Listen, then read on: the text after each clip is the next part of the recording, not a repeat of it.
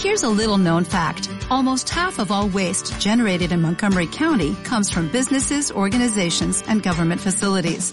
Reducing the amount of waste in your workplace will have a positive impact on our environment.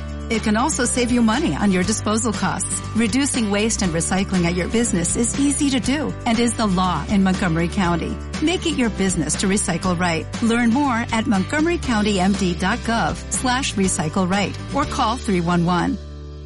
Muy buenas, mi nombre es Ivo Delgado y soy un crítico en serio. Y yo soy Rocío Muñoz y hoy es jueves 29 de abril de 2021 y este es nuestro cuadragésimo segundo programa de cine. Así que recibe un abrazo desde lejos y arrancamos.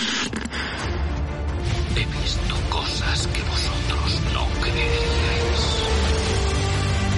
Cine en serio. Con Ivo Delgado, Rocío Muñoz, Unai Gallego y Miguel Ángel Tomás.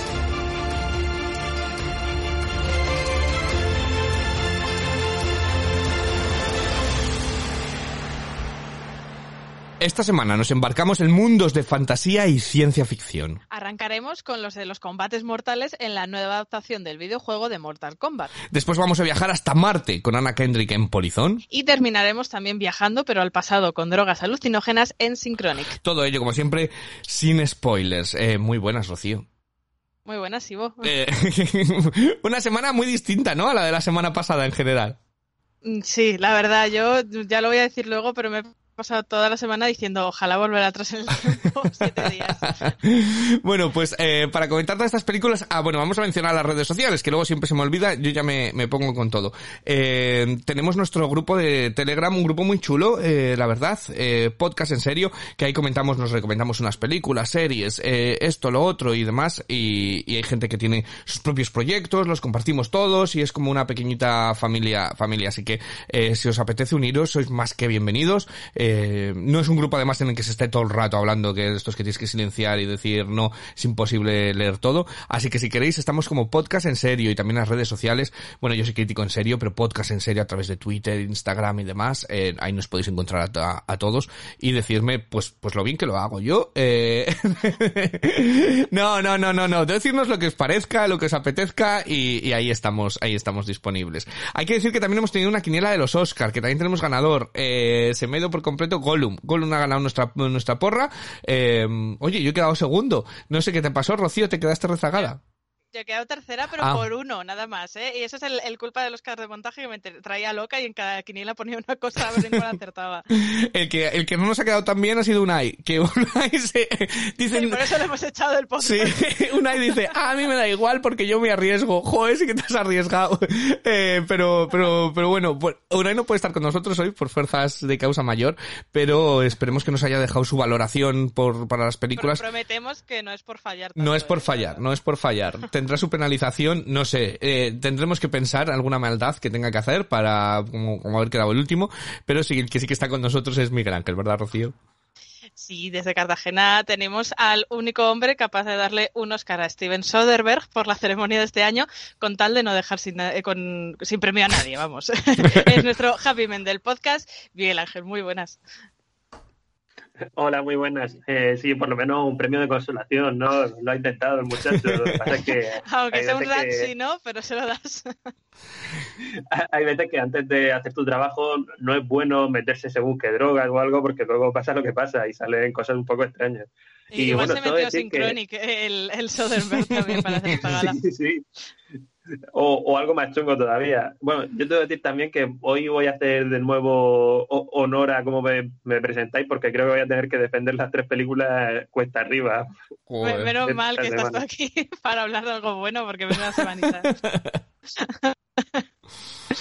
Bueno, que bueno, hablando, que de- hablando de, de- los... decíamos- Sí, hablando de los Oscar, que ya hablábamos, venga, Rocío, preséntalo, porque este va a ser el debate, así que preséntalo y vamos a, vamos a meternos en, en harina, a remangarnos y a hablar de esa ceremonia. Sí, vamos a hablar largo y tendido de los Oscars, porque por fin este domingo tuvimos Oscars, una, una gala presencial, aunque con alguna que otra conexión satélite, donde acabó triunfando Nomadland con mejor película, mejor dirección para Chloe Zhao y mejor actriz para Frances McDormand. El resto, pues muy repartido y sin apenas sorpresas, la verdad, quizá a excepción de la ganadora mejor canción original, este Fight for You de la cantante estadounidense Her. Fatal Freedom from the leaders who keeping us. Freedom gon' keep us strong. Freedom if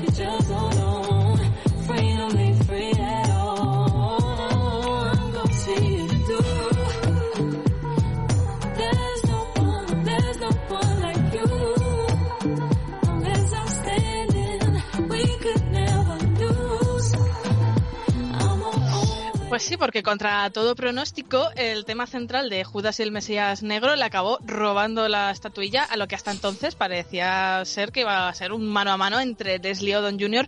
y Laura Pausini, cuyas actuaciones, por cierto, junto a las de los demás nominados a esta categoría, se emitieron durante la previa de la ceremonia, rompiendo así pues con los habituales momentos musicales de la gala. Pero claro, si esto hubiera sido el único cambio de hábitos, pues igual ni tan mal, pero es que eh, tuvimos una gala totalmente deslavazada, ¿no? Desde entregar mejor dirección en séptimo lugar, eliminar eh, los tradicionales clips de, de nominación o la más gorda de todas, que fue entregar mejor actor como Mm. último premio de la noche. En total, eh, una gala que, que quedó muy, muy extraña, muy rara y que hizo bajar más aún el rating de audiencia de, de los Oscar, que ya estaba un poquito en caída libre en los últimos años y parece que este 2021 la terminaba de rematar. Entonces, eh, yo quiero abrir ya el, el debate con vosotros porque hay mucho que criticar de estos Oscars, que a mí me da la sensación de que casi tenían más ganas de auto boicotearse que de celebrarse a sí mismos. No sé si, si es la misma impresión que os dio a vosotros. Venga, Miguel Ángel. Da una, una, es una sensación muy extraña el haber visto esta gala. Yo no sé si era porque es muy de noche, muy tarde y tenía una sensación extraña, pero no tenía ninguna ganas de seguir adelante después de los primeros premios. Una vez dieron a mejor dirección y veía lo que se venía por delante. Y mm, este tipo de presentaciones sin gracia, sin los clips, yo creo que eran más aburridas que otra cosa. Y luego, sobre todo, eh, algo que me parece muy extraño en la estructura, aparte del cambio de orden de las nominaciones y demás, es que el gas te lo metieran cuando quedaba media hora para el final. Yo ya quería irme a dormir y, y empiezan a pasearse ahí hablando que, bueno, todo, yo creo que agradecemos mucho la, la genial escena que nos dio Glenn Close, pero Mm. eh, después de dos horas y media a las mil de la mañana yo estaba ya con ganas de irme a la cama y cuando veía eso solo quería que acabara cuanto antes, por favor. Eh, a ver, a ver, yo tengo mucho eh, que decir. Voy a empezar por lo que me gustó. Me gusta el aire que le dieron al principio como que fuera una película, que Steven Soderbergh con el opening, con Regina King, caminando, los títulos de crédito de quiénes van a salir. Vale, la idea no me parecía mal. No me parece mal el cambio de escena- escenario para darle otro aire distinto, como es una gala con muchísima menos gente. Así no ves un estadio, un, un teatro vacío y demás. Bueno, pues eh, ahí no me mol- eso no me molesta para darle. Pero eh, creo que se está empezando a ser costumbre el que no haya un presentador de la gala. Y a mí eh, me parece un error. No porque necesitamos al cómico de turno, que tal, que muchas veces eh, se pone más foco casi en las bromas del cómico que realmente en celebrar los premios, sino porque haya un hilo conductor. A mí si Regina aquí no hubiera salido un par de veces a hablar y a, llevar la gala, pues lo hubiera visto bien.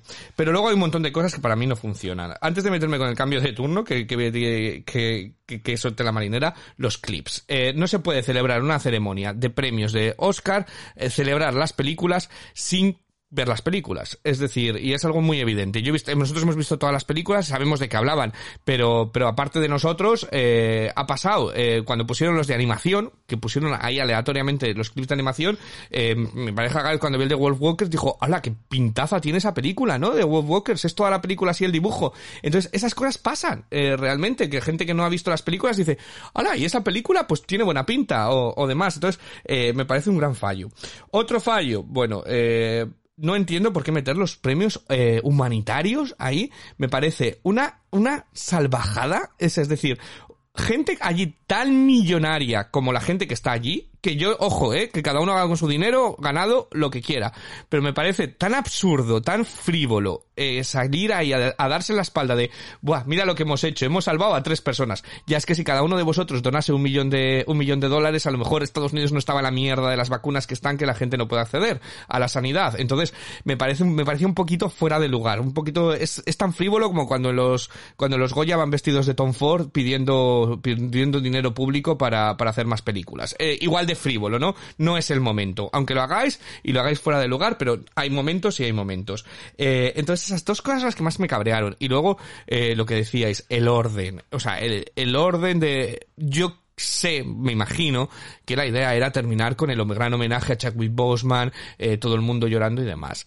Eh, pero fue lo más anticlimático de la historia. O sea, es que yo me imagino a Anthony Hopkins partiéndose de risa en la cama, habiéndose ido a dormir y decir, he puteado a los Oscars sin haberme movido de la cama por completo. Eh, porque además, no sé, tienes a Olivia Colman en, tienes a Olivia Colman en Londres, que hable ella, que dé un discurso. A mí lo de los discursos, que la gente lo critica mucho, de que si son muy largos y tal, me parece bien que no haya un tiempo, es decir, dentro de cierta contención, pero los que vemos las ceremonias de los Oscars queremos ver al que hace el de, a, a quien ha ganado, cómo se siente y qué quiere decir, si se lo quiere agradecer a su madre o si se lo quiere agradecer a sus padres por tener sexo. Esas cosas a mí me, me- es por lo que lo vemos. El que no le gusten los discursos, pues que no lo vea. Es decir, eh, que, que se vea un desfile de modelos, ¿no? Que mucha gente, yo lo veo por los vestidos. Bueno, pues desconecta, no te quejes luego de, hoy otro discurso, otro discurso. Es que es la ceremonia de unos premios, ¿no? Pero a mí lo de los discursos me gustó, que les dejaran, que pareciera esa sensación de que había eh, cierta anchura con respecto al tiempo de discursos y que fuese como más eh, relajado que otros años la escaleta. Pero sí, lo del final, si no llega a habernos rescatado, eh, normalmente, y esto, eh, yo no sé vosotros, pero casi los británicos son los que no tienen esa sensación de pomposidad, de los que saben subir a recoger un premio, agradecerlo y reírse de sí mismos, como Emerald Fennel, como eh, Daniel Kaluuya, es decir, que dan algo de, de chicha, porque otros de ellos era, era como raro, era casi una rueda de prensa a veces, eh, la forma en la que lo decían, se lo pasaban eh, y, se, y se iban. Entonces, eh, nos dio momentos buenos, me, me lo pasé muy bien porque lo estuvimos comentando todos juntos y bueno, pues nos reímos y, y es gran parte de la magia de este año, pero en realidad la ceremonia fue, fue dura, difícil y espero que esos cambios, sobre todo que, que alguien se haya dado cuenta que no se puede terminar, es lo más anticlimático del mundo. Eh, el premio a la mejor película es cuando todo el mundo ya está esperando, una vez que lo has dado, casi le haces un feo a lo que quieres eh, rescatar, ¿no? Que son los actores, porque ya mucha gente dirá, buf, ya que más me da quién ha ganado actriz y actor, o demás. Queda como anticlimático en lugar de quedar, eh, construir el momento, eh, y ya eso, vamos, que encima además Anthony Hopkins no estuviera, y, y, y terminar, bueno, Anthony Hopkins no está, pum, se acabado y es, ah, que se ha acabado ya, acabado. No hay presentador para despedirse, nadie en el escenario, y aquello fue como, ah, pues muy bien, eh, fantástico. Parece esto como cuando me voy, yo que salgo de fiesta y no quiero despedirme de mis amigos para que no me den el coñazo, y, y me voy, y les mando un mensaje, oye, ya me he ido. pues algo así, eh, fueron los Oscar. Eh, entonces esa es mi, mi valoración general. No sé, Rocío. Pues es que la mía es horrible, quiero decir, a mí me parece una gala absolutamente infumable. Yo me lo pasé bien también, pero por lo que tú dices, ¿no? Por el componente social, Sí. de estar en redes sociales, en el grupo de Telegram nosotros, comentando un poco y, y desahogándote de este despropósito, porque a mí me, me- lo que más me indignó fue lo de los clips, eh, es de Sí. verdad, que es que eso es, es que es lo que tú dices. A mí me pareció que era una gala eh, hecha para los que hemos visto todas las películas. Y eso no puede ser, porque una gala de los Oscars tiene que ser una gala para que vea todo el mundo, ¿no? No hacerla de nicho.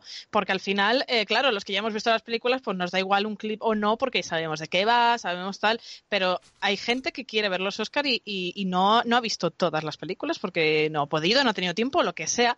Y es una manera de promocionar ese trabajo. Entonces, mm, hacer esos speech mm, eh, enlazando la- curiosidades personales, que es que empezaron a decir de, no sé si era el productor de, Wolf Walkers o de quién, eh, le encanta echarse bolitas de chocolate con las palomitas. Pero a mí qué me importa, señor, ponga su trabajo en pantalla. No me cuente esa mierda, ¿sabes? Y si yo fuera el, el autor o la autora de, de eso, también preferiría que pusieran imágenes de mi trabajo y que vendieran mi trabajo, no lo que me gusta echarle las palomitas. Es que me pareció todo muy ridículo, ¿no? Eh, eh, entonces, eh, eso es lo que más rabia me dio y porque además son momentos de los que a mí me gusta, ¿no? Sí. De ver que se acogen, tal, no sé, es mi parte friki sale ahí. Sí. Y lo de cerrar eh, con mejor actor fue un, otro despropósito, es decir, es el momento cumbre donde Hombre, este año por la pandemia estaba un poco más restringido, pero es como que sube todo el equipo, el- se celebra fin de fiesta y tal, y que es el premio más importante, el que, el que generaliza luego al final cuál ha sido la mejor película del año, y es el titular, y darlo tres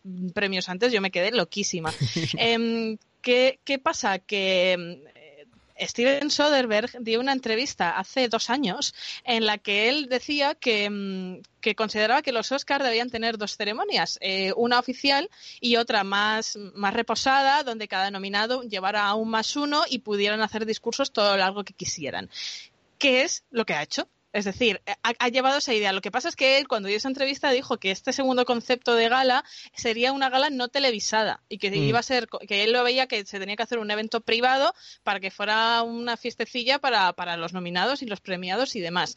Eh, ¿Sabes qué pasa? pues, Sí, yo estoy con él. Perdona sí, que te interrumpa. pero no te interrumpa, pero en condiciones normales, no este año, suele haber la comida de los nominados y que lo hagan ahí entre ellos, eh, se disfruten y demás y tal. Sí que es cierto también que por qué no lo trasladan ese espíritu, que en otras ceremonias, a veces los discursos son gente súper divertida, por ejemplo en los eh, Independent Spirit Awards, o cuentan alguna anécdota del rodaje, joder, se lo dedico a mi compañera de rodaje porque fíjate, no sé cuánto siempre estábamos, y queda más divertido a veces que cuando ganan los Oscars, como todavía me acuerdo el de René Selweger, que le faltó agradecer a, a la que le hace el pan todas las mañanas, el croissant, porque estaba muy rico, es decir, es que... eh, parece como que es demasiado serio. Y estoy contigo en eso de los discursos. Estaría muy bien. Pero es que, es que también hay que pensar en el espectador, ¿no? No solamente en ellos mismos, en Claro. lo que queremos ver. Por eso que, pero que esto era una idea de Soderbergh que al Sí. final la ha podido materializar, pero es que él mismo dijo que no sería televisada y sin embargo nos la han cascado aquí en, en streaming para todo el mundo, ¿no? Y claro, eh, a eso le añades que yo creo que la decisión de las actuaciones musicales, ponerlas en la previa, que también es otro feo Sí. para los propios artistas, eh, es que es que fue una gala que era todo feo tras feo. Me parece, entiendo que no podían, eh, las características del espacio, no podían estar ahí los artistas cantando, pero esos mismos vídeos súper bonitos que grabaron cada, cada intérprete, mételos en mitad de la gala. Vamos a presentar esto como, como, como, como se ha hecho siempre, ¿no? Eh, y metes ahí esas actuaciones y le, y le das también otro, otro aire. Entonces, a mí me pareció pesadísima eh, y como encima no tuvimos ningún momento así icónico quitando lo de, lo de Glenn Close perreando, eh, no hubo nada, no hubo ningún discurso que realmente calara o que sea luego como la comidilla, el chascarrillo el día siguiente, quedó todo tan no hubo ni sorpresas en sí en los premiados porque al final salió todo como más o menos se vaticinaba. Entonces yo me quedé como diciendo, pues es que si no fuera porque yo me he visto todas las películas y porque estoy Mm. aquí con gente despotricando de todo, ¿qué me hubiera quedado? Sí, sí. Luego, luego, lo más icónico de la gala es precisamente lo mal que salió. O sea, lo que vamos a recordar a lo mejor dentro de unos años de la gala es, madre mía, vaya desastre que hicieron al final, que ni estaba Anthony Hopkins, aunque pusieron el de mejor Sí. actor el último. O sea, yo creo que va a ser lo más memorable de los Oscars y es una pena que lo único que vayamos a recordar es lo mal que salió Y, todo. y- y luego yo, yo quisiera mencionar, porque lo tengo que hacer, eh, en la retransmisión que se hizo aquí en España desde Movistar Plus, eh, cuando desconectaban y venían a Plató, eh, yo de verdad es un, intento que sea una crítica constructiva.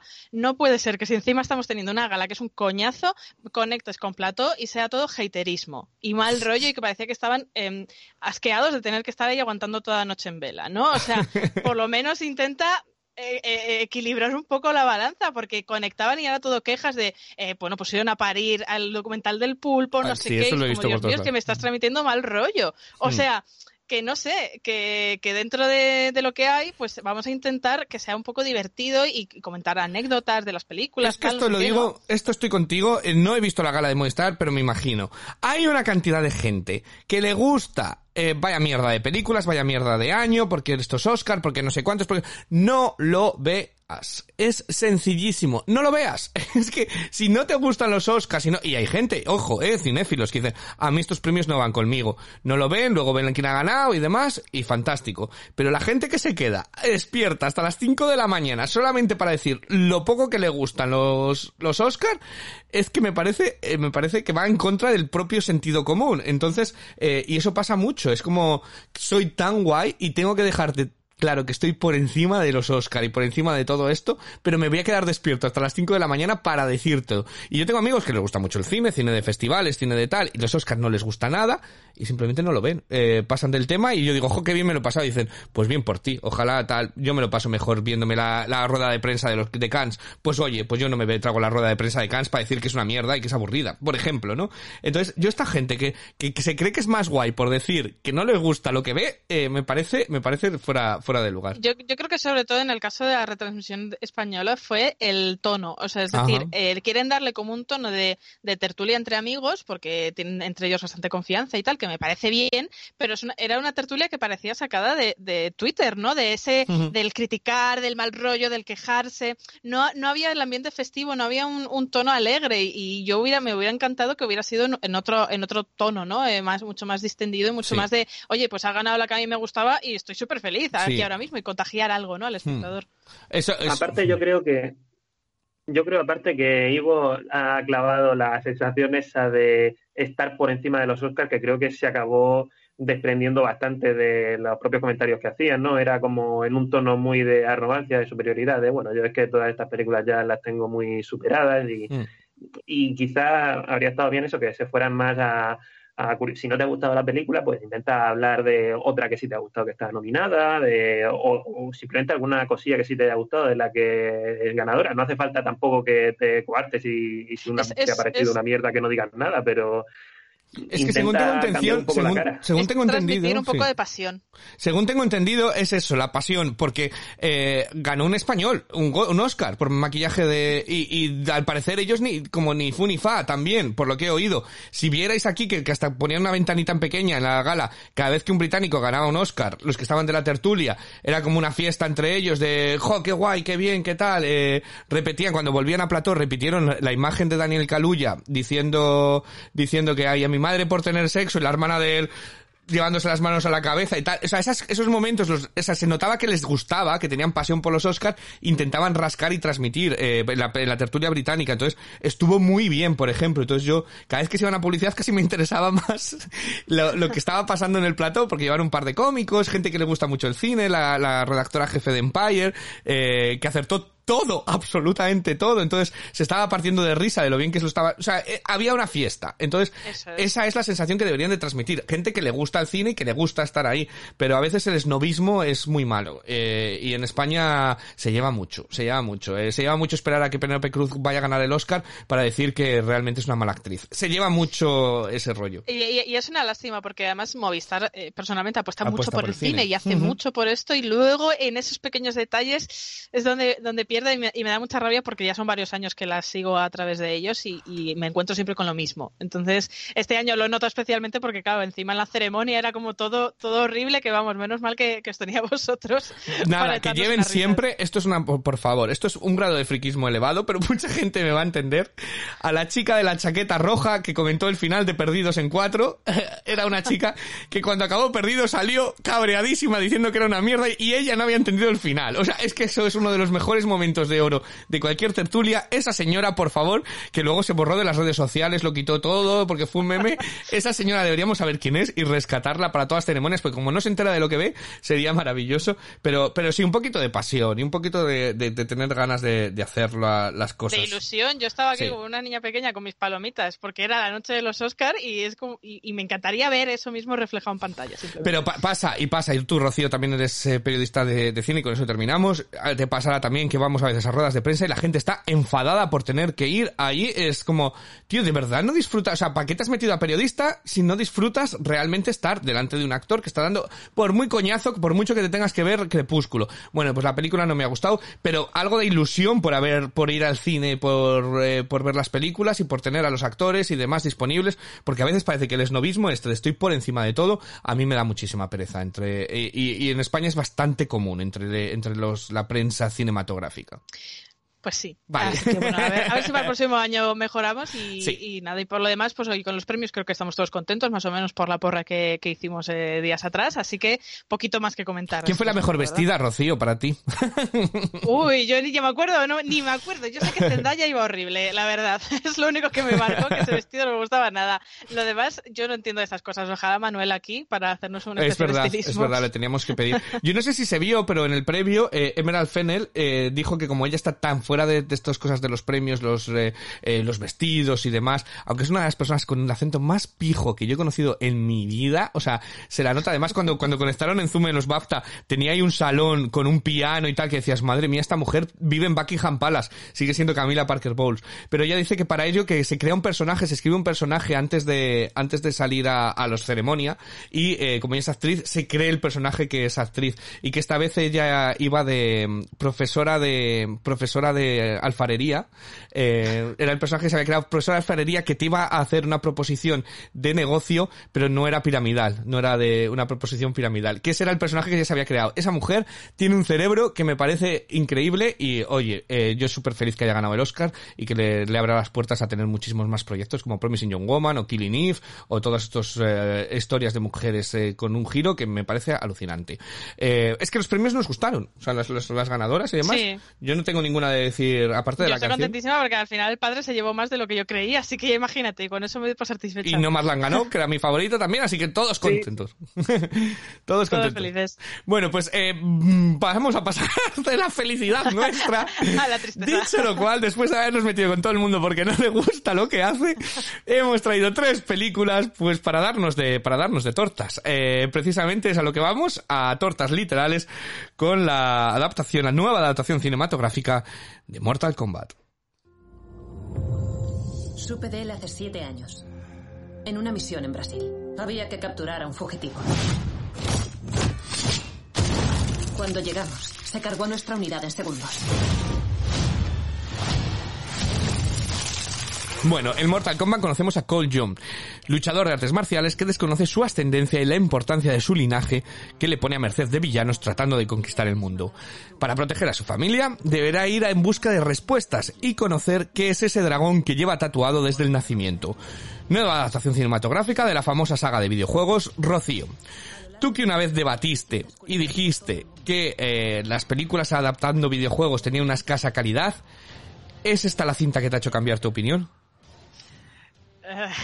A ver, a medias. Lo voy a dejar en una medias. Wow. Porque, mm, a ver, cuando, cuando debatimos eso precisamente, eh, yo creo que lo dije, tampoco soy una experta de haberme visto todas las adaptaciones que, que ha habido, pero entre lo que yo había visto y lo que comentamos y demás, eh, s- salvábamos muy pocas o casi Sí. ninguna. Y yo creo que quizá en ese grupo de las de, bueno, tiene un pase, sí que podríamos enc- enclavar esta, esta revisión de Mortal Kombat, ¿no?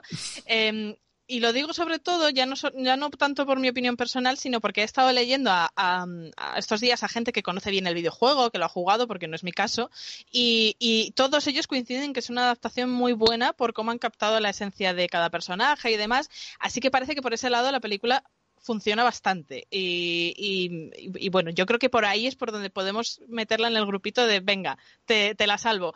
Ya en lo que respecta a mi opinión personal, pues la cosa cambia un poco, ¿no? Porque yo, yo quiero empezar por los personajes precisamente, porque es que me han resultado todos tan poco carismáticos, eh, están como diseñados muy muy a trazo gordo, es un- no, no hay casi matices realmente de cada uno, es como eh, este es el tal, este es el cual, este es el no sé qué, y ya de ahí te, te desarrollas toda la película, ¿no? Entonces, eh, el protagonista, que además si no me equivoco es, eh, es el único personaje que han inventado para, Sí, para esta peli, ¿Cierto? Me parece el peor de todos. Para, precisamente para, para ser el protagonista y, y el personaje que tú has podido crear desde cero, me parece el, el menos trabajado. Es un cliché con patas, eh, desde el principio hasta el final. Eh, e intentan que su arco a lo largo de la película sea el típico viaje del héroe y tal, pero es que no, no me puede resultar más irrelevante tanto él como todo lo que le pasa. O sea, me da absolutamente igual y creo que no a lo mejor a nivel físico sí es una buena elección de casting, pero a nivel interpretativo a mí es que me parece que no, no, no Sí. aporta, no tiene ni chicha ni, ni limoná, la verdad, Mm. el personaje. Y los demás, eh, el que más destaca, eh, aparte del antagonista, evidentemente, es para mí el personaje de Keino, que está interpretado por Josh Lawson. Y, y claro, ¿qué, qué me pasa con ese personaje? Pues que es tan sumamente heterobásico Sí. que es que yo solo quería que muriera. Es decir, es una persona que cada vez que salía en una escena decía, pero ¿cuándo va a morir? Vamos a ver, yo necesito que le matéis ya entre terribles sufrimientos, ¿no? Y luego está la, la chica de la película, que es el personaje de Sonia Blade, que tampoco pinta absolutamente nada, que solamente la utilizan de enlace. Pero es Eh, rubia. Pero es rubia, eh, y, hombre, y luego da, da buenas leches, eso, eso está bien, pero la utilizan nada más que como enlace entre la vida normal de Cole y luego cuando ya le meten en todo este mundo de Mortal Kombat. Y claro, en cuanto a la trama, pues eh, yo que por ejemplo vengo de cero porque no he jugado al videojuego, no conozco los personajes y demás, me da la sensación de que explican todo poco, rápido y mal. Eh, y no sé si es justamente por esto, porque a mí me ha parecido un poquito lenta en el desarrollo. O sea, hasta que ya llega y tal, me costó un poquito. eh, eh, sí que es verdad que la última media hora, que es donde habitualmente en este tipo de películas se concentra la traca final, eh, sí que se me pasó en un suspiro y, y- y repartiendo leña, la verdad que la, la película funciona muy bien, pero el resto del metraje me, me resulta muy superficial a todos los niveles y me costó mantener la atención en algunos momentos. Eh, ¿Qué le salva un poco y qué la hace posiblemente probablemente el mejor estreno que vamos a traer hoy. Eh, pues un poco lo que dije de Godzilla vs. Kong, que a ese tipo de películas principalmente vienes a ver hostias. Y, Hmm. y en cuanto más espectaculares, mejor. Y en ese sentido creo que Mortal Kombat sí que cumple muy bien. Eh, las peleas están muy cuidadas, los fatalities que tienen son muy guays. E incluso con alguno eh, sí que se me puso cara de "Ig, qué explícito esto, ¿no? O sea, Mm. qué, qué recreación, pero creo que es lo que esperas cuando vas a ver este tipo de películas. Entonces, eso está muy bien. Y bueno, si me lo tomo como una introducción a lo que tiene pinta de que va a ser una saga que van a seguir desarrollando, te lo puedo aceptar. Pero yo espero que para las venideras, si las hay, eh, se pongan más las pilas porque se ha quedado un poquito a medio gas. No sé a Miguel Ángel qué le habrá parecido. No, yo, yo estoy de acuerdo. Creo que es una película que se ha quedado a medio gas, pero aún así yo he sido capaz de disfrutarla bastante. Yo tengo que decir que fui al cine a verla con un, con un amigo que además es muy fan de la saga y él alucinó, claro, como no puede ser de otra forma. Yo apenas he jugado a los videojuegos de Mortal Kombat, si eso alguna vez que me dejaron una PSP con algún juego para probarlo, pero poquito más, así que apenas estaba familiarizado ni con la saga ni con sus personajes, como mucho un poquito con la estética y tampoco demasiado. Y tengo que decir que la película a mí sí que me entretuvo, se me pasó muy rápida. Yo pasé bastante buen rato. Por ahí creo que hace un trabajo bastante bueno. Eh, creo que la construcción del universo en general que hace no es mala, pero también es verdad que siento que en esa construcción del universo como que se centraron en detalles muy pequeños y luego es verdad que las cosas más grandes no te lo explican. Yo acabé de la- saliendo de la película sin saber exactamente qué era el torneo ese, ni cómo funcionaría, ni cómo tenían que ser esos combates, ni, ni qué estaba en juego, ni siquiera, vamos, no, no me acaba de quedar muy claro. Vale, vamos a ver qué le ha parecido a Unai Mortal Kombat. A ver, mm, esta es la película que más me ha gustado esta semana. Mm, me parece, me parece un non-stop constante. O sea, quiero decir, es, es una película honesta. La verdad, Mortal Kombat la veo una película honesta porque no te quiere dar una historia mega hiper profunda, no te quiere... De hecho, el guion es muy, pues vale, sin más, es un- muy cogido por pinzas, pero mm, que todo el rato es un non-stop, eh, es un no parar de acción, pero yo me lo pasé en grande viendo esta película, la verdad, o sea, mm, y a, a Mortal Kombat le daría un 6, la verdad, muy recomendable. Sobre todo si eso, si vas a ver un tipo de cine como este y si no quieres pensar mucho. Vale, a ver, a ver, a ver. Eh, yo lo mejor que puedo decir de esta película es que no es un desastre. Eh, eso es lo mejor que puedo decir de, de la película. Eh, hay una cosa que me gusta, y es precisamente el conocido dice, la sangre y tal.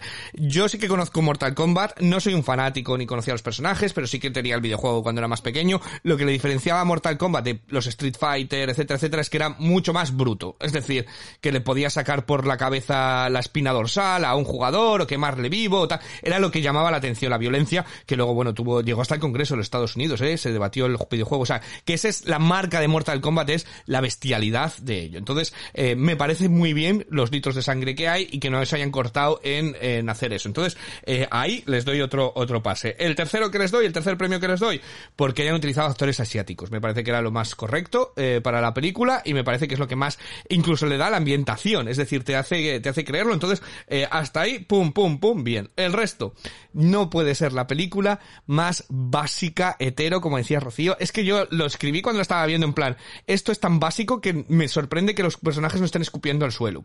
Y sucede, o sea, y un poquito más adelante sucede y hay un primer plano del escupitajo. Eh, es por eso. Bueno, es que eso totalmente innecesario, por cierto. La, la chica rubia, eh, tal, o sea, es como muy, muy básica, hetero de tal. Eh, además está lleno de unas one-liners, one-liners es cuando dicen estas frases ahí de pa, pa, pa, pa, pa, pa, una pequeña broma, que me hacía cada vez como, era como vergüenza ajena. El, el, actor, el actor este que hace de Keino, ha dicho que él las improvisaba, esas frases. Joder, se nota, ¿sabes? Se nota. No lo digas con orgullo, ¿sabes? Que alguien debería haber escrito mejor todo, todas esas frases.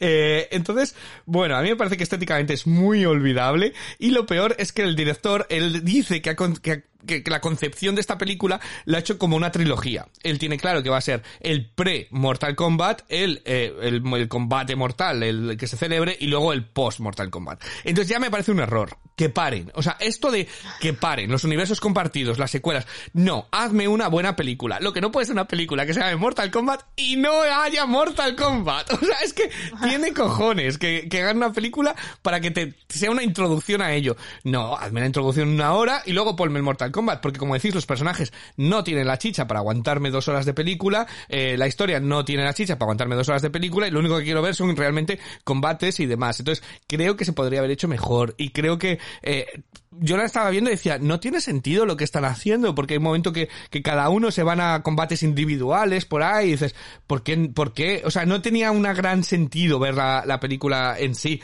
Eh, entonces, lo que sí que puedo decir es eso, que no es un desastre como pudo ser la anterior película de, de Mortal Kombat, no, la, la secuela de la anterior saga, eh, incluso la de Paul Anderson también tenía, tenía lo suyo. Eh, entonces, esta por lo menos te enseña la sangre, tiene peleas, es entretenida hasta cierto punto, eh, y la terminas y dices, pues vaya manera de perder el tiempo, pero no es un desastre. Entonces, es mala película, es muy mala película, pero no es el gran desastre que yo me imaginaba. Y es lo, todo lo que puedo, lo que puedo decir de, de esta película, que a mí personalmente no me parece recomendable.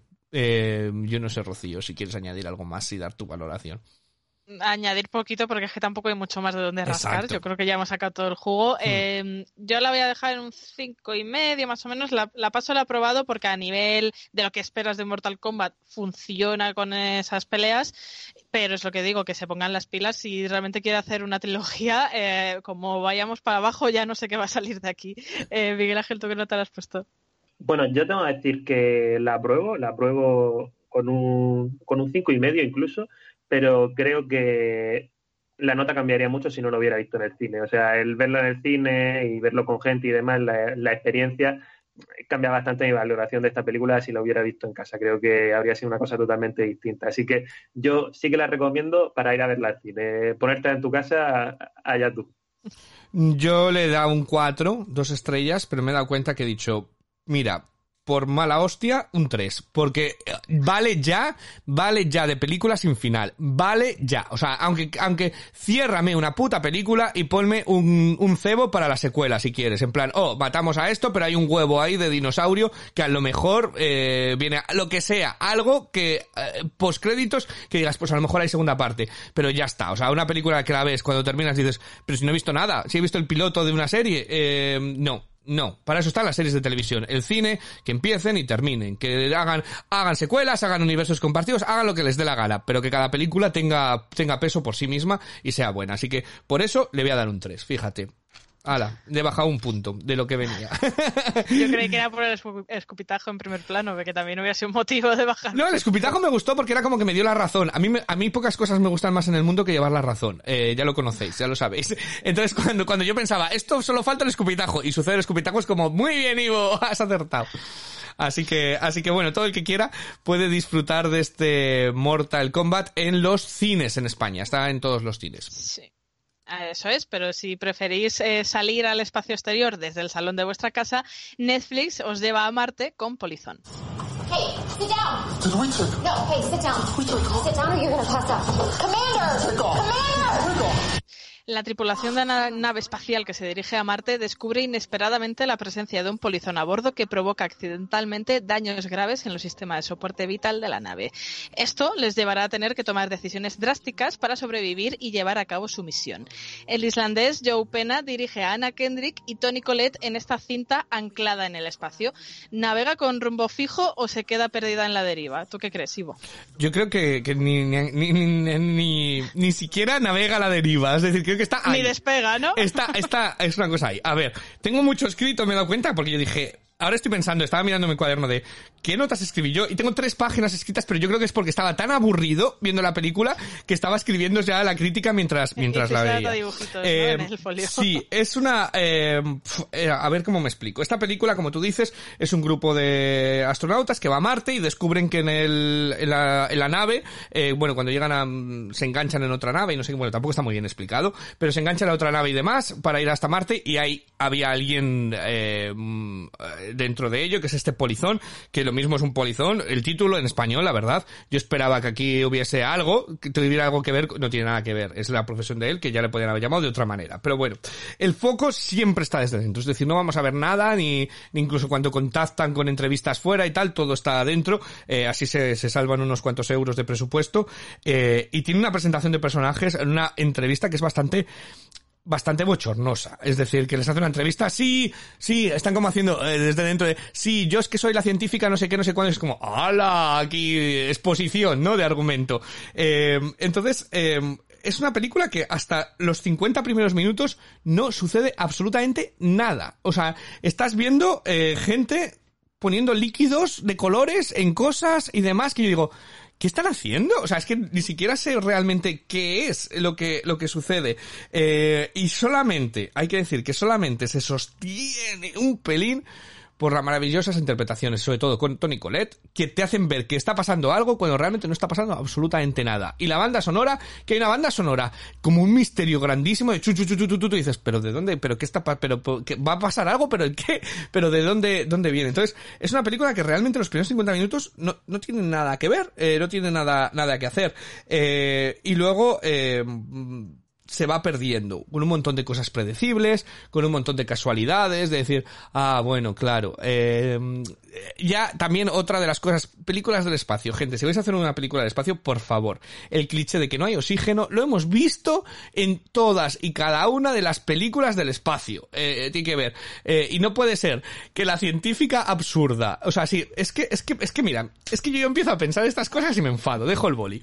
Eh, lo que no puede ser es que digan, fuera de la nave están buscando una solución al problema, no vamos a decir lo que es el problema, vamos a buscar una solución al problema y tal, está toda la NASA, está todo el tal, todo el mundo buscando una solución y llegue la subnormal de turno, que es la científica de tal, y lo descubra en un pequeñito libro. Eh, es que, es que no tiene nada sentido, o sea, es que es, estas películas de decir, por favor. Luego otra cosa que yo pensaba mientras la veía, es una misión a Marte, súper chunga, súper especial, tal, no sé cuántos.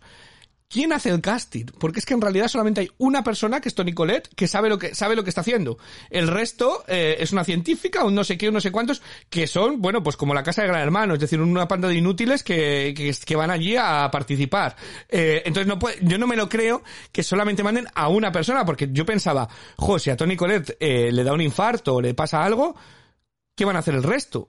O sea, no hay, incluso los aviones de Ryanair tienen dos, ¿no? El, el piloto y el copiloto. Entonces, ¿por qué no hay un copiloto en esa nave? O sea, entonces, es, eh, claro, yo estaba tan metido en mis historias que me he entretenido porque decía, esto no puede ser cierto, esto no puede ser cierto. Pero como película, en general, por resumir todo ello, a mí me resulta aburrida, predecible y con todos los clichés mal puestos, eh, hasta el punto de que una película que además se presupone que es una película de personajes, porque por eso pasan menos cosas, eh, no me parecen tampoco carismáticos, no me parece que termines conociendo a los personajes tampoco. Entonces cuando termina la película es un...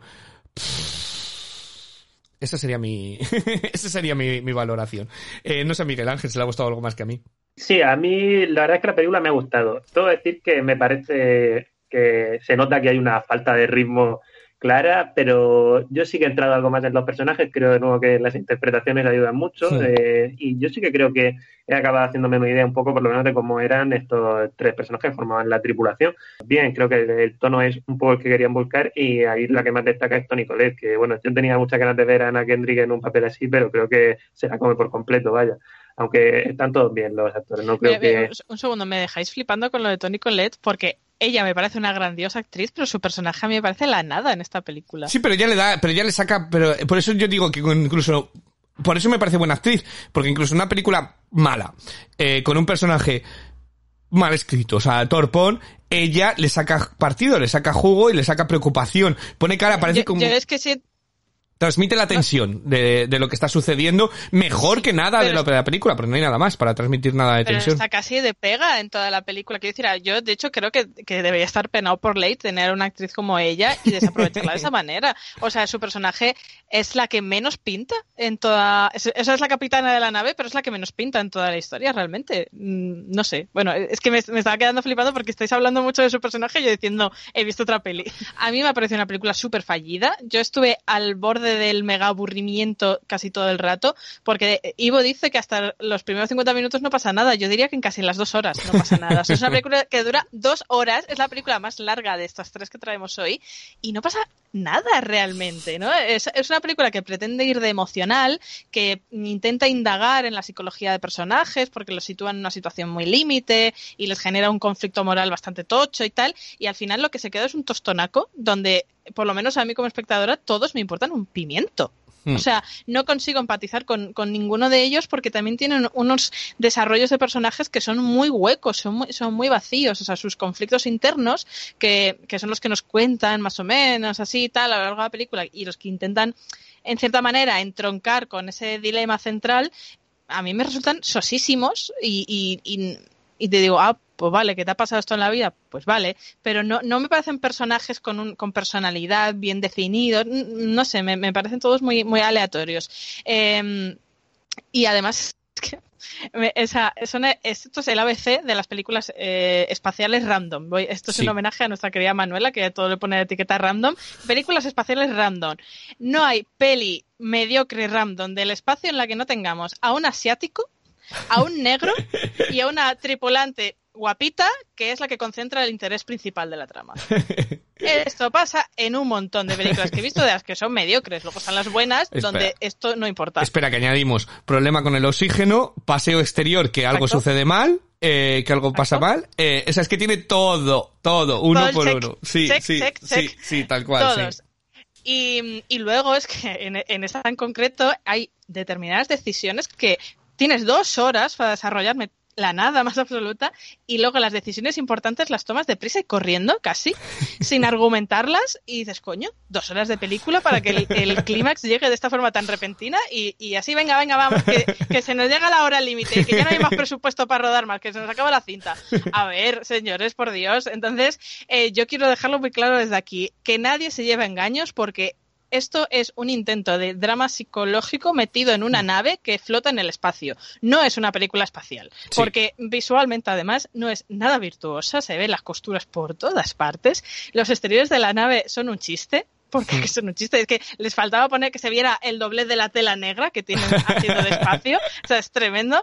Y es una lástima porque el conflicto moral eh, que plantea, que es un poco lo que decía Miguel Ángel, me resulta muy interesante y creo que si se, puede, si se hubiera llevado de una forma mucho más inteligente, Hmm. se podría haber hecho una película muy sólida y que planteara la- el punto de vista de, de una convivencia en el espacio y demás desde otro lado mucho más psicológico con unos personajes interesantes pero se quedan en la nada absoluta y, y lo siento mucho pero pero es que, que esto no hay por dónde cogerlo Vamos rápidamente a ver qué, qué le ha parecido a Unai. Y como que es una película muy anodina que en todo momento dices, mm, ¿qué me quieres contar con todo esto? Más allá de que pues quieren viajar a Marte. Que, pero tampoco, o sea, no me están contando gran cosa y en definitiva, yo sé eso, es una película soporífera que se te hace em, muy muy cuesta arriba y que en definitiva yo no la recomendaría. Y mi nota sería pues tres, tres y medio, por ahí andaría la verdad. Una lástima. Yo le he dado un 3. Yo le he dado un 3. Porque dije, bueno, mira, como Mortal Kombat. Eh, sí, ya está. Es que, es que no tengo que decir nada más, Miguel Ángel. Ahora viene Miguel con el 7 Seis y medio, pero estaba entre el seis y medio y el siete, así que ¿ves? lo tenía clarísimo ¿Y tú, Rocío? yo, yo ya digo que, que a mí me ha gustado. Creo que tiene problemillas sobre todo en el ritmo en algunos momentos y, y quizá el, el que los personajes no sean tan sólidos como deberían son los que hace que no haya acabado entrando tanto en la película, pero aún así creo que eh, está más o menos bien lograda y sí que creo que hay varios diálogos que acaban funcionando respecto al conflicto moral, aunque les queda para llegar a lo que pretendían hacer, creo yo. Yo fíjate como último apunte, al principio tenía la esperanza de que el polizón este fuera una especie, me recordó un poco a, a em, la de Kubrick. ¿Cómo se llamaba ahora? Que me se me ha 2001 olvidado. Odisea en el espacio. Eso es. Eh, digo, a ver si es como el robot que tal y nos sale aquí con algo muy gore. Yo me esperaba, no sé si habéis visto también de Danny, Bo- Danny Boyle, eh, Sunshine, que también tiene otro rollo, acaba convirtiéndose casi en un slasher, pero esperaba algo así, algo, Sí, algo. Yo esperaba que el polizón este fuera cabrón, y digo, este la va a liar y ya verás. No, no. Eh, así que nada, yo le he puesto un 4. Y creo que soy bastante benévola Sí. con un 4. Sí. Pero es, es que mire, la nota que le di a Cielo de Medianoche, que fue un 3, y dije, a ver, no, con esto Es lo que yo llevo creo que le un di un mejor. 1, un 1, un 0 a cielo de medianoche, así que Claro, este es un... claro, entonces lo llevo un poco mejor, digo, venga, un 4, pero ya Yo está. que le di un entonces- 5 a cielo de medianoche, ahora se entiende tú. Madre mía, pero bueno, que, que to- todo el que la quiera ver, pues la tiene en Netflix para, para pasarse dos horas de siesta maravillosas. Eh, pero si queréis también pasaros eh, otra siesta de manera diferente, tenéis eh, On Demand, tenéis Synchronic.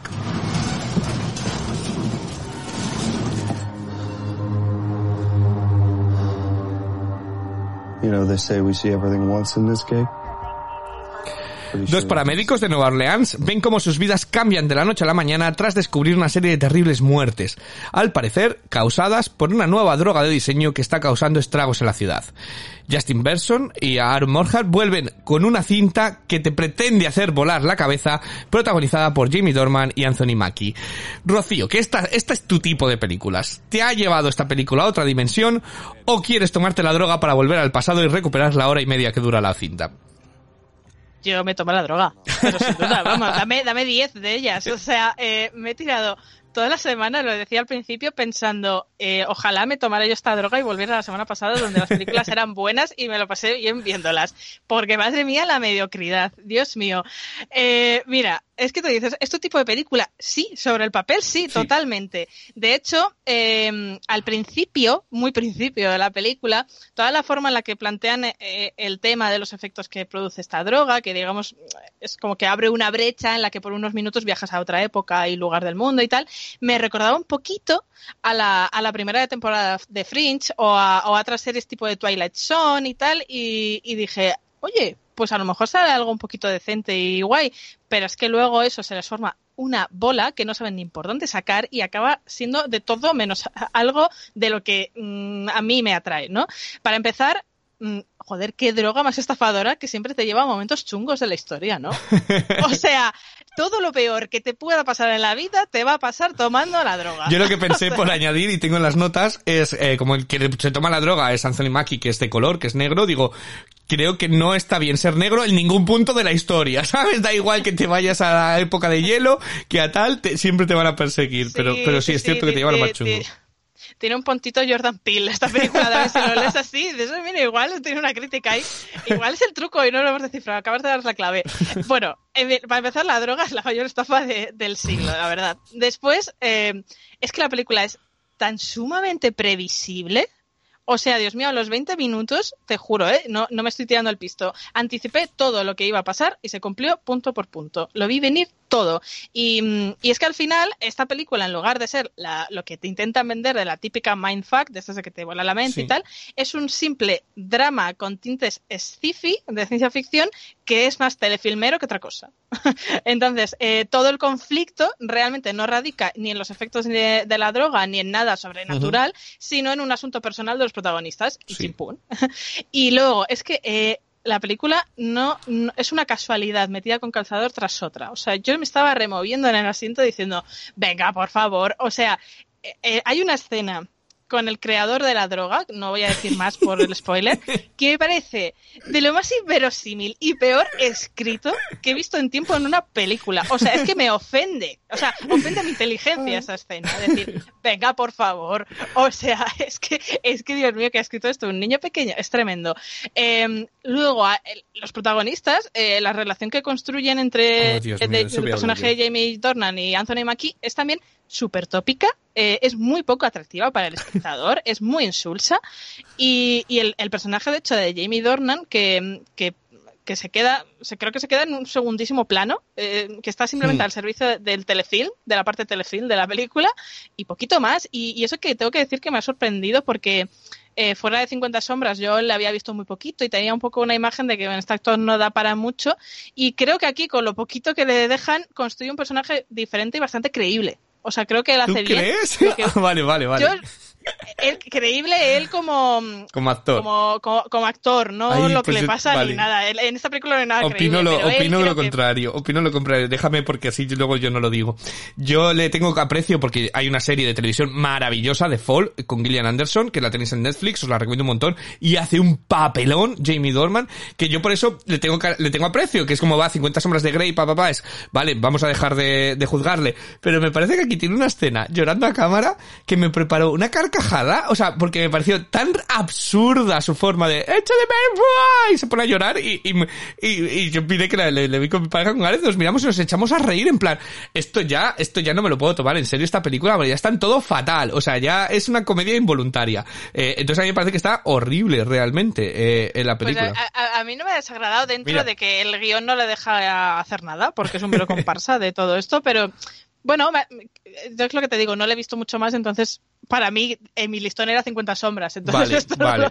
lo, lo veo mejor. Vale. Pero, pero bueno, que volviendo a la película, a mí es que eh, me, me da mucha lástima porque creo que eh, este Synchronic mm, tenía una buena premisa, tenía una idea con muchas posibilidades que, que bien encarriladas podrían haber hecho una película bastante decente de ciencia ficción, pero la acaban derivando a un pseudodrama de sobremesa con esos tintes del viaje al pasado y tal, pero que que vamos, que te lo quitas y lo pones de otra manera y la película es la misma. Entonces eh, pierde mucho el foco para, para mi, mi forma de verlo. Eh, pierde totalmente el foco de, de lo que pretendía ser en un principio, de lo que te vende la sinopsis. Y es una, una lástima, pero a mí mm, no me ha decepcionado bastante, la verdad. Eh, no sé, Miguel Ángel, yo creo que a él va a decir, pues yo no lo he visto tan mal, sorpréndeme. Vamos a ver cómo defiendo yo ahora mi posición porque me va a costar, pero bueno, vamos a intentarlo. Eh, yo quiero decir que, aunque la premisa me interesaba, tenía mucho miedo de por dónde la podían llevar y creo que el planteamiento funciona en la medida de que me transmiten una idea que a mí me gusta, que lo que habéis dicho, yo había entendido un poco como que la idea principal de la película, no había pensado en el tema racial, es que no hay ninguna mejor época que la actualidad, que es una idea sencillita, pero creo que no la acaban llevando mal utilizando el tema de, de la droga y demás, y bueno, incluso el tema de la drogadicción, que también lo, da- lo tocan, pero muy de lado y no de una forma muy acertada ni siquiera. Acaba funcionando más o menos bien, no quiero decir que sea una maravilla, pero bueno, los errores que habéis dicho vosotros, la verdad es que, bueno, que sobre todo Rocío hasta ahora, eh, estoy bastante de acuerdo con ellos y están ahí, pero bueno, yo quería Pues aportar también pues. lo que me ha parecido un poco positivo. Prepárate. Yo creo que ha sido pero es que Ivo... Sí, vengo yo con el carrito de los helados. Esto, esto es una, esto es una, esto es un, bueno, vamos a decirlo, voy a ponerme profesional. Esto es una película fallida. No es que sea fallida, es que es lamentable. Eh, primero la ambientación, me parece fallida que tengas ahí Nueva Orleans y le den ese, ese aire. Luego, eh, hay una celebración que es lo que tratan de darle ese, ese punto negro que tiene, que tiene Nueva Orleans. Van al striptease a celebrar el cumpleaños y tienen una conversación, los diálogos. O sea, es que los diálogos. Tiene una conversación, Club de Es el único sitio de, donde no puedes mantener relaciones sexuales. Y dices, ¿qué? O sale de la nada. Eh, tiene unos diálogos que luego el otro le dice, Tú crees, eh, ves mi vida y pensarás que soy James Bond, pero yo la vivo como Charlie Sheen. Es que me parece tan absurdo cada diálogo que luego las, la relación de ellos de amistad es que son malos. Es que yo llegó un momento que pensé que se odiaban, de verdad, son malos amigos, porque es el cumpleaños de, del actor de Mc- le regala una mierda de lámpara. Pero es que es un, una mierda de regalo que se queda hasta mirándolo en plan, pero bueno, ¿de dónde han venido con esto? Y luego hay otra escena, eh, eh, bueno, puede ser, no es ningún spoiler, pero dice, oye, que te, que voy a morir. Dice, ya, pero mi vida es muy dura porque yo he conocido al amor de mi vida y a partir de ahora, ¿qué voy a hacer? Pero ¿qué clase de amistad? O sea, ¿qui- ¿quién ha escrito esto? ¿Qué clase de amigos se ponen a hablar de eso? Vale.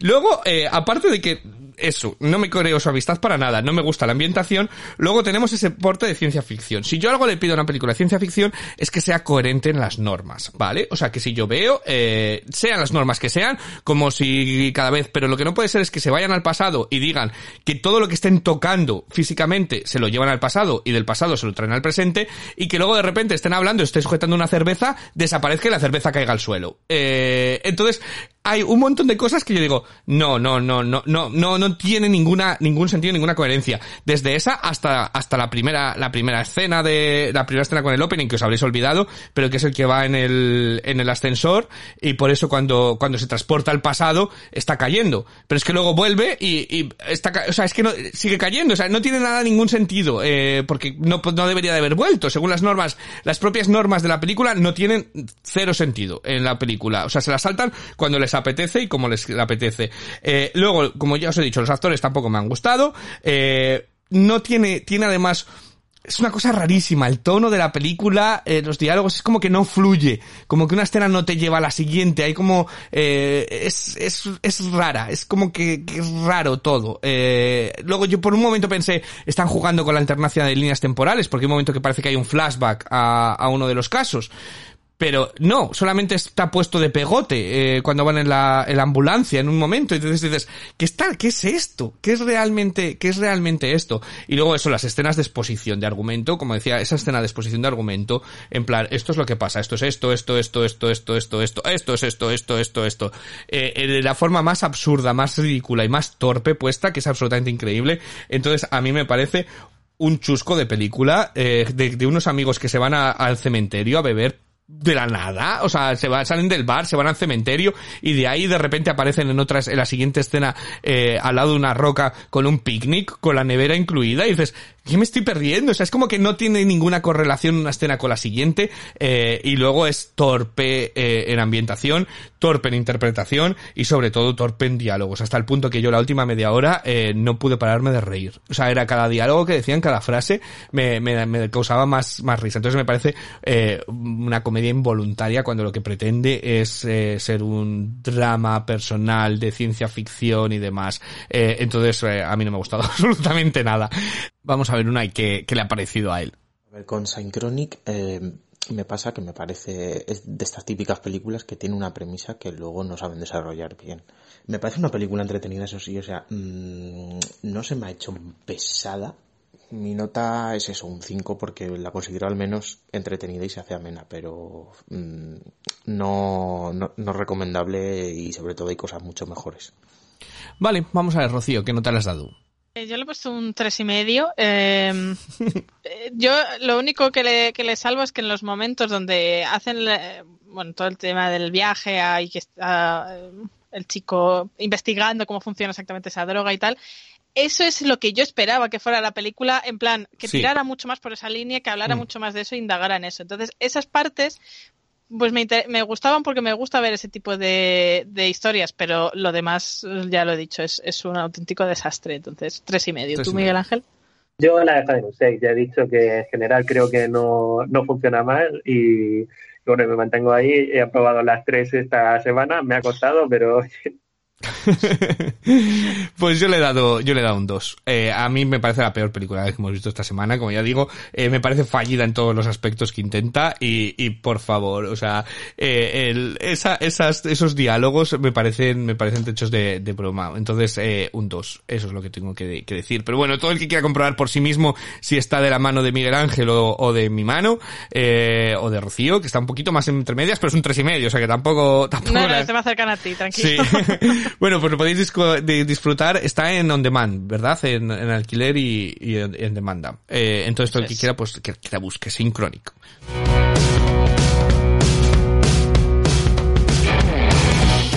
Bueno, pues para la semana que viene es que esperemos que sea mucho mejor. Eh, ¿Qué tenemos, Rocío? ¿Qué tenemos? Pues no sé yo si va a ser mucho mejor viendo un poco de las críticas que van teniendo las películas. Eh, llega a España Chaos Walking, que es Sí. eh, la nueva película de Sí. Tom Holland, Matt Mikkelsen y Daisy Ridley, eh, donde también sale Nick Jonas y Oscar Jarnada y tal, y que pues las críticas no la ponen muy bien. Tom Holland lleva una rachita al Yo la he visto, yo ya la he visto. No esperéis ver a Oscar Jaenada. Porque no le han cortado completamente el metraje. Ya veréis. eh, os lo vais a pasar teta gominola con esta película. La otra que tenemos eh, Llega Nadie, eh, Nobody, del actor de Better Call Saul, eh, que ha tenido críticas bastante positivas para ser una película de acción y demás. O sea que yo creo que por ahí puede- nos puede salir algo entretenido. Eh, entonces, eh, esa tengo yo algo de, de espe- de esperanza. Eh, y la, la otra de Netflix, tú tienes muchísimas esperanzas además. Bueno, yo estoy muriéndome de ganas de ver la, la nueva película de la nominada al Oscar, Amanda Seyfried. Eh, la apariencia de las cosas se, se llama en España, eh, que llega nada, hasta eh, nada, eh, llega ya a Netflix y eh, es una película de terror, de las que más me gustan. Sí, eh, ¿qué hacemos? ¿Lo dejamos en tres o en cuatro? Que era la duda que tenía Rocío. ¿Cómo vas de tiempo? Pues bueno, lo puedo intentar, lo puedo intentar. Tengo curiosidad porque el, el cuarto estreno, vamos a decir, se Sí. titula Tierra Salvaje y es que parece que va a ser como un, un remake de The Fighter, eh, la película de Christian Bale y Mark Wahlberg, Wahlberg se llama, Sí. eh, que, que tiene toda la pinta. O sea, es que veo el póster y lo primero que he pensado, no sé si, yo creo que podemos intentarlo, ¿no? Que son 90 minutitos de película, a ver si, pon- eh, a ver si viendo cuatro sale alguna decente, ¿no? Bueno, tiene Jack O'Connell, Charlie Human, tiene un reparto resultón dentro de dentro de lo que cabe y eh, el director, pues pues estoy mirando lo que ha hecho y, y es el de uno de los directores de New Girl, Brooklyn Nine-Nine, si se lo toma con, con- bueno, eh, habrá que ver. no estoy yo muy convencido, pero puede puede salir algo. Venga, pues eh, Jungle Land, si que si nos da tiempo lo, la traemos. Tierra Salvaje, exacto. Bueno, pues nos quedamos con esas películas, aunque como decimos los más estrenos sería Nadie y eh, Chaos Walking, quizás son los dos grandes escenas. Estrenos. Decir que las que hemos visto, eh, por si alguien quiere darles una oportunidad, pues Mortal Kombat la ten- tenéis disponible en los cines, Polyzone eh, la tenéis disponible en Netflix y Sean Chronic la tenéis disponible en alquiler y en demanda. Nada más, eh, Rocío, te toca pensar tema de debate, que ya los Oscars ya le hemos sacado todo el jugo, no les, no podemos, no les hemos podido exprimir más eh, a los Oscars. Así que la semana Sí. que viene hay que pensar de qué, de qué hablamos. Eh, muchísimas gracias a Miguel Ángel y, y a Unai, eh, por como cada semana, por habernos traído su, su contracrítica. Miguel Ángel nos ha traído por completo la contracrítica. Otro punto de vista. otro punto de vista, porque como siempre decimos aquí, eh, aquí hablamos cada uno lo que nos parece. Eh, nadie es ningún entendido. Y si, te, si Miguel Ángel ha disfrutado con las películas, pues oye, pues ojalá yo hubiera disfrutado, que hemos perdido nosotros el tiempo eh, y él lo ha disfrutado mucho más de lo eh, que nosotros. Así que ojalá nos hubieran gustado como, como a él. Eh, nosotros volvemos en una semana. Eh, muchísimas gracias, Rocío, que no te lo he dicho. Eh, volvemos en una semana para hablar de cine y si queréis hablar de cine, de recomendaciones, de cualquier cosa, que ha sido las nominaciones a los premios BAFTA de televisión, que yo estoy eh, entusiasmadísimo. Entonces podéis pasaros por nuestro grupo de Telegram eh, y ahí hablamos todos y lo, lo comentamos. Nada más, que seáis tan felices como os permita 2021.